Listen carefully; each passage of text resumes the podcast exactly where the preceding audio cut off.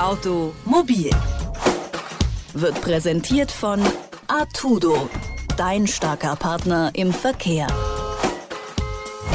Hallo, liebe Zuhörer zur heutigen Folge Automobil. In der letzten Folge ging es auch bei uns um das Coronavirus und seine Auswirkungen auf die Automobilindustrie. Inzwischen hat sich die Lage in Europa extrem verschärft und so kommt dieser Beitrag jetzt auch bei mir aus dem Homeoffice. Was sich momentan besonders zeigt, ist ja, wie fragil auch unsere Mobilität ist. Gerade die öffentlichen Verkehrsmittel können gerade gefährlich werden, da viele Menschen gleichzeitig mit ihnen unterwegs sind. In der Stadt ist das jetzt nicht weiter problematisch. Hier kann man das Fahrrad nutzen und die meisten Geschäfte sind auch zu Fuß erreichbar. Aber wie ist das für Menschen auf dem Land? Um deren Mobilität soll es heute gehen, aber weniger in Bezug auf Corona, sondern mehr um die Frage, wie eine öffentliche und gemeinschaftliche Mobilität aussehen und vor allem verbessert werden kann. Dazu spreche ich jetzt mit meiner Kollegin Helena Schmidt. Eva, trotzdem noch mal kurz zu Corona und der Anfangsfrage. Welche Möglichkeiten haben denn Menschen auf dem Land gerade, die gefährdet sind oder kein Auto haben, hier zum Beispiel einzukaufen? Also momentan geht es wirklich darum, sich dann in dem Fall Hilfe zu suchen, also Freunde und Verwandte anzusprechen, ob sie genau sowas machen können, eben Einkäufe erledigen oder beispielsweise zur Apotheke zu gehen. Und man muss auch sagen, inzwischen haben sich ja in den meisten Regionen so Netzwerke gebildet, die Hilfe anbieten. Also beispielsweise auch für Nachbarn dann Dinge zu holen oder wo man sich melden kann und sagen kann, hier, ich komme gerade nicht raus, aber ich brauche die und die Sachen und dann machen das andere Leute für einen. Und äh, an der Stelle würde ich auch tatsächlich gerne nochmal einen Appell aussprechen, dass das wirklich gut so ist und dass gerade alle Leute solidarisch sein sollten und sich umschauen und umhören sollten, wer braucht was, wo kann man helfen. Das ist ja aber schon eine Ausnahmesituation und kann jetzt kein wirkliches Argument sein, dass sich jetzt jeder auf dem Land einen privaten Pkw anschaffen sollte, oder? Nee, genau. Also und äh, es zeigt sich ja auch gerade, dass es anders geht, ähm, obwohl man schon sagen muss, dass in dem Fall das private Auto dann durchaus seinen Vorteil hat. Ähm, genau, aber es wird ja auch oft damit argumentiert, dass Menschen auf dem Land einfach auf ein Auto angewiesen seien und nachhaltiger Verkehr nur in der Stadt funktionieren könne. Und da muss man sagen, das stimmt einfach nicht. Also es gibt auch hier durchaus Überlegungen, den Verkehr nachhaltiger zu gestalten. Ganz kurz, was ist denn überhaupt das Problem auf dem Land? Also da gibt es ja auch öffentlichen Nahverkehr und der ist ja eigentlich schon nachhaltig. Ja, ähm, das Problem ist hier eher, dass die Distanzen zwischen den Haltestellen beispielsweise manchmal so groß sind, dass die einfach nicht von allen Menschen easy zurückgelegt werden können. Also genau, wenn ich schlecht zu Fuß bin, dann geht das halt einfach nicht. Ähm, was hier eine Lösung wäre, wären zum Beispiel E-Bikes an den Haltestellen, die bereitzustellen oder dann andere so nachhaltige kleine Transportmittel für die letzte Meile.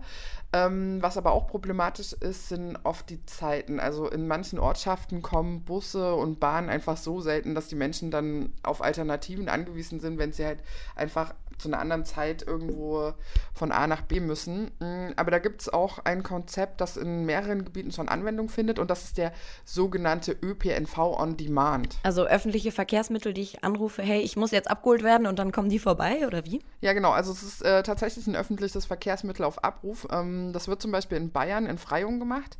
Da kannst du dann äh, quasi per App einen Bus ordern und das Haltestellennetz ist dann viel, viel dichter. Ähm, dort haben die 230 Stops und die werden aber auch nur angefahren, wenn sie eben gebraucht werden. Allerdings muss man sagen, bei der ähm, App ist es jetzt tatsächlich nur möglich, zwischen morgens und dem frühen Nachmittag zu fahren, weil das so wenig rentabel ist, trotz der Förderung vom Land, dass es ein Verlustgeschäft bedeutet und zwar bis zu 600 oder 700 Euro minus pro Monat. Das dürfte ja bei solchen Ideen dann eher ein Problem sein, oder? Ja, ähm, allerdings äh, gibt es da ja auch äh, durchaus Überlegungen, wie man das ändern kann oder zumindest, dass man Gelder umleiten kann. Also wir hatten zum Beispiel in einer Folge darüber gesprochen, dass das Geld aus der Lkw-Maut äh, für total sinnlose Sachen ausgegeben wird und das wäre zum Beispiel so eine Möglichkeit, das dann zu nutzen oder dass man äh, Parkgebühren in der Stadt anhebt und die dann so verteilt, dass alle was davon haben und die Nicht-Autofahrer nicht einfach nur die Nachteile vom, äh, von den Autofahrern haben. Also es gibt definitiv Möglichkeiten, das anders zu gestalten. Und dieses System des ÖPNV on Demand gibt es äh, auch in abgewandelter und in rentablerer Form. Also zum Beispiel in Hessen gibt es das. Da fahren die Menschen teilweise eine etwas längere Route, weil die durch diese App eben so berechnet wird, dass ähm, das für alle quasi vorteilhaft ist und die Leute müssen ab einer bestimmten Kilometeranzahl einen Aufpreis bezahlen, aber das läuft dann zumindest finanziell besser und die Busse fahren den ganzen Tag lang. Und was gibt es sonst noch so an Alternativen? Also ganz klassisch gibt es die Mitfahrgelegenheit immer noch. Da gibt es auch verschiedene Apps in Regionen und Kommunen, die sich dann darum kümmern, dass das irgendwie äh, flexibel läuft. Und was ich ja ganz nett finde, es gibt sogenannte Mitfahrbänke. Mm, das funktioniert wie Trampen, nur dass du dann quasi einen ausgewählten Ort hast. Also du hast beispielsweise in einem Ort eine Bank, die aufgestellt wird und wo dann klar ersichtlich ist, okay, wer hier sitzt, der will mitgenommen werden. Und dann können die Autos dort anhalten und die Leute mitnehmen, entweder bis zur nächsten Bank oder eben unterwegs je nach Absprache absetzen. Und dann gibt es natürlich einige Firmen, die jetzt auch Carsharing auf dem Land etabliert haben und das läuft dann quasi genauso wie in der Stadt. Klar, für die Unternehmen ist es natürlich auch interessant. Wer kümmert sich denn außer solcher Firmen um diese neuen Formen der Mobilität? Ähm, das sind bisher tatsächlich vor allem die Bürger selbst, die sich engagieren und Initiativen starten. Das ist ein bisschen schade.